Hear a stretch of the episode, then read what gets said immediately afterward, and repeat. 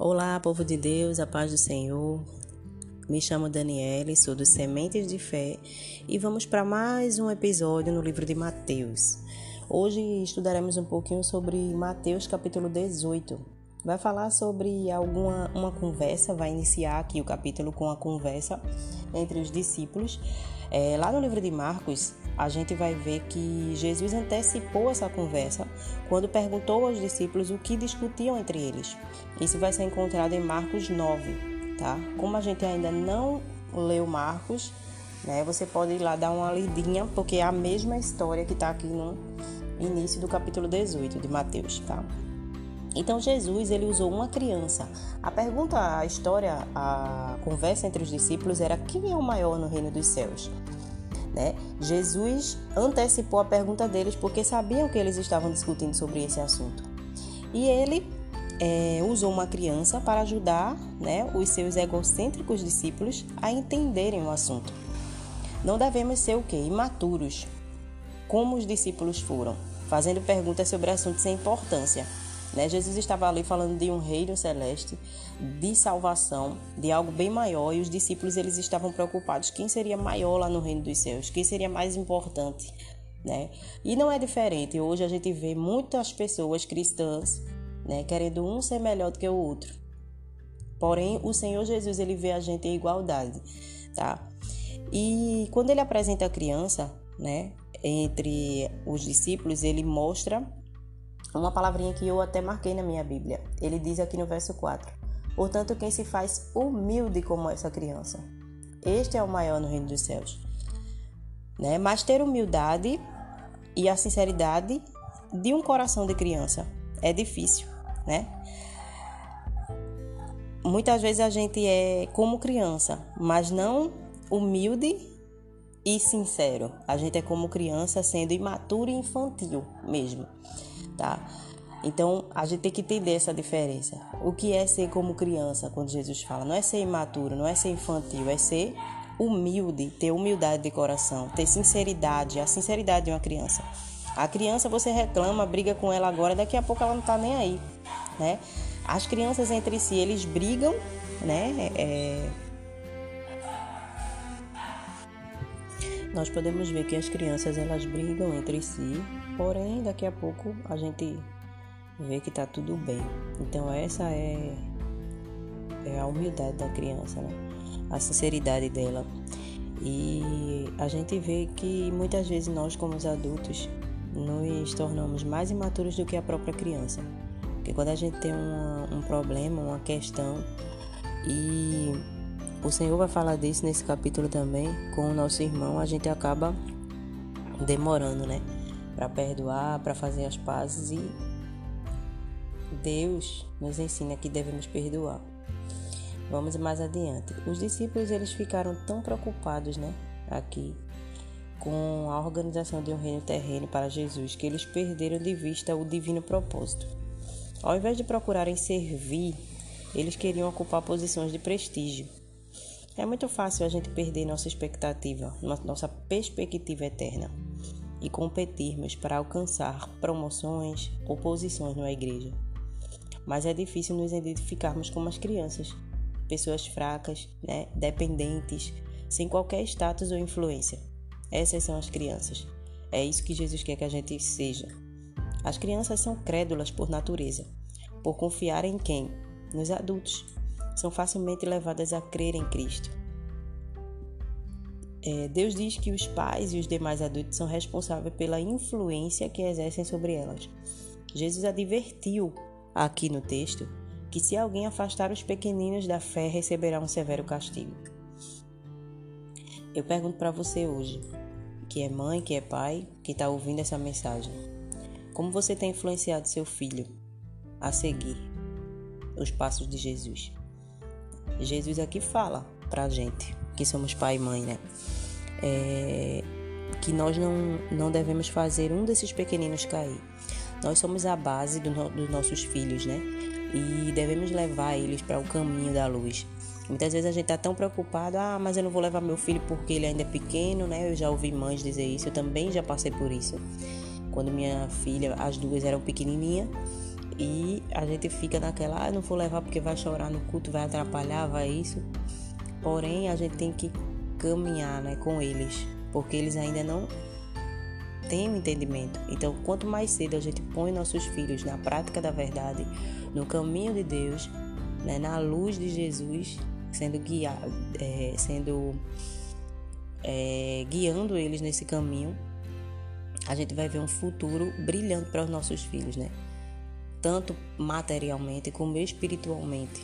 Né? Então somos o canal que leva nossos filhos a Deus. Se eu quero evangelizar o mundo, mas eu não consigo e não consigo, não começo pela minha casa, pelos meus filhos.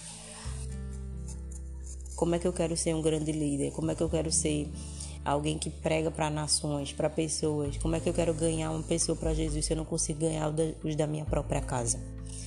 Então Jesus fala claramente aqui, nós, por meio de nós, que os nossos filhos vão vir a crer em Jesus, vão ser cristãos, né? Então aqui, Jesus, no versículo 7, preveniu os discípulos sobre duas maneiras de fazer os outros cometerem pecados, por meio da tentação e da negligência ou depreciação. Como líderes, devemos ajudar os jovens ou os novos crentes a evitar qualquer coisa ou pessoa que possa fazê-los tropeçar na fé e levá-los ao pecado. Nunca devemos nos descuidar da educação espiritual ou da proteção para com aqueles que são jovens em idade ou novos na fé. Então ele fala de dois aspectos aqui, né? Tanto nós como líder, ah, Dani, mas eu não sou líder. Você é líder. Todos nós somos de alguém né? Se você é mãe e pai, você é líder. Se você é esposo, você é líder. Então, você é líder de alguém. Os seus filhos são liderados por você, então você é líder. E eu já falei um pouquinho sobre isso, né? Devemos levá-los a não praticar o pecado.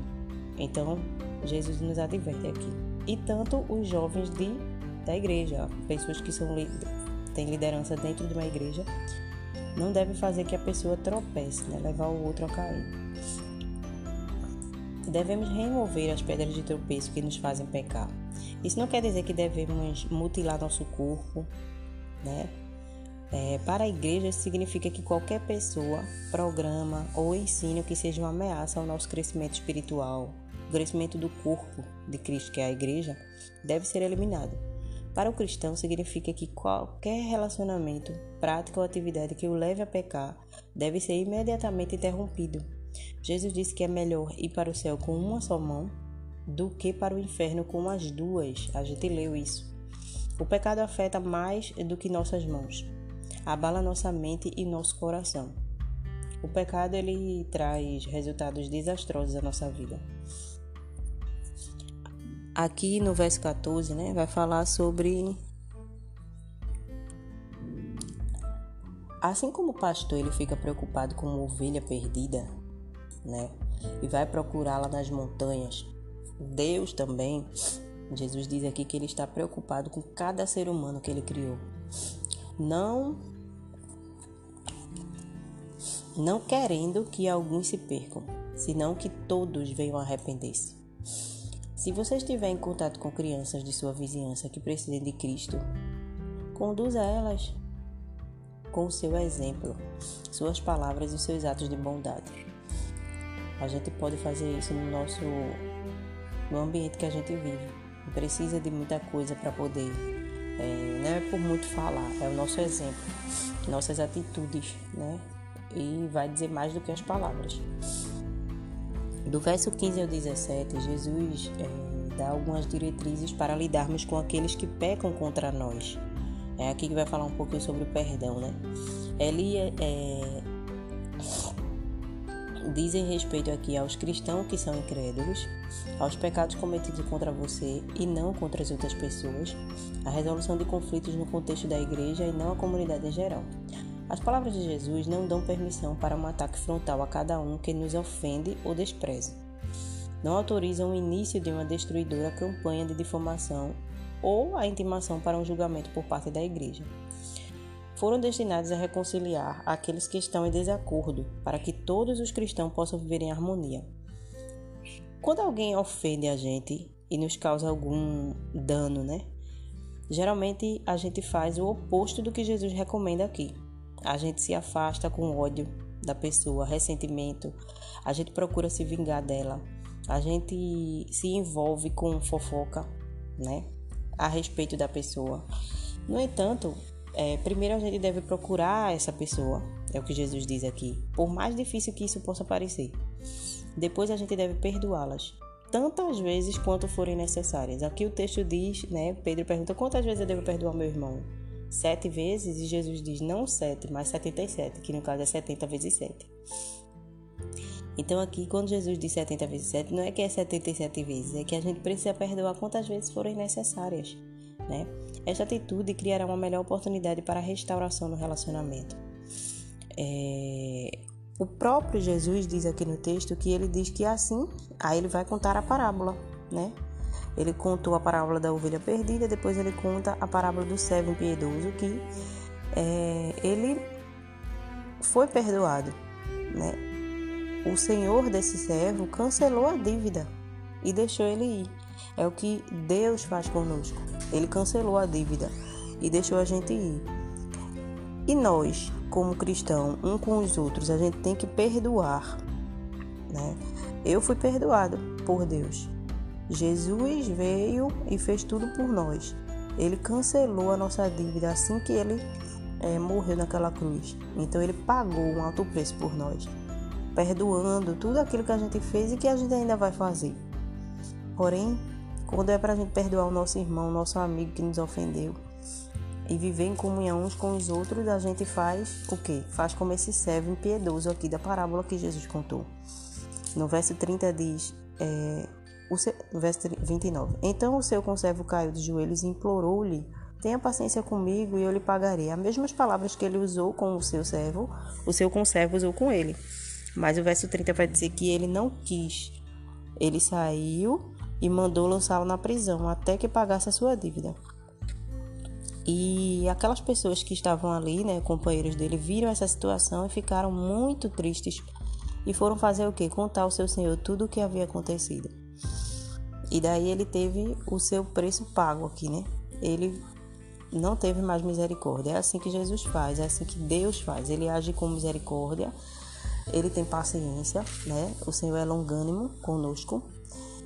É, somos muito falhos, mas ele tem uma hora que se a gente não fizer o que a palavra diz, não agir com obediência, vai acontecer isso aqui, ó, no verso 35. Assim também ele fará meu Pai celestial, se cada um de vocês não perdoar de coração seu irmão.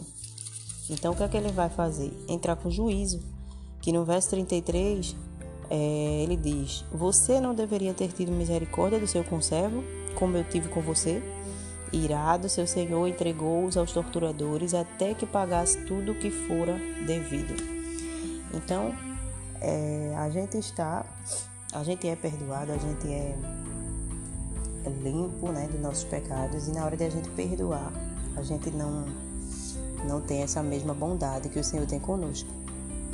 Né? Então o Senhor hoje falou muito né, sobre perdão, perdoar. Nesse, nesse momento, lembre aí, peça ao Espírito Santo para lembrar você alguém que você precisa perdoar, liberar perdão nessa manhã.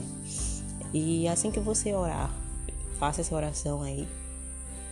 Peça ao Senhor que lhe lembre da pessoa que é necessário você perdoar. E depois você ligue para essa pessoa e entre em um acordo. É isso que a palavra está dizendo nessa manhã. Eu espero que eu possa ter ajudado cada um de vocês e que vocês possam ser abençoados nessa manhã com essa mensagem, com essa palavra, com a Bíblia, né, que é a palavra de Deus. Deus abençoe a cada um. Tenha um ótimo dia na presença do Senhor.